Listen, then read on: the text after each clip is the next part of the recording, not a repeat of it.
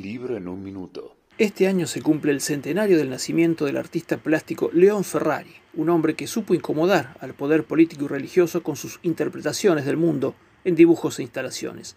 Por eso la Fundación Augusto y León Ferrari decidió publicar en 220 páginas el libro Planos y Papeles, que fue imaginado y diagramado por el propio León Ferrari en 2004.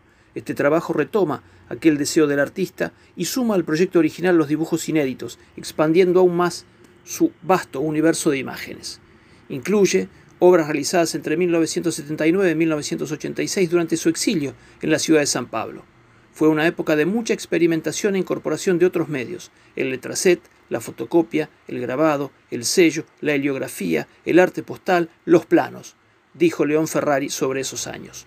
Publicaron ediciones Licopodio y La Libre, y se puede conseguir en la librería La Libre, en la calle Chacabuco 917 en San Telmo, Buenos Aires, o desde su página web lalibre.com.ar. Un libro en un minuto.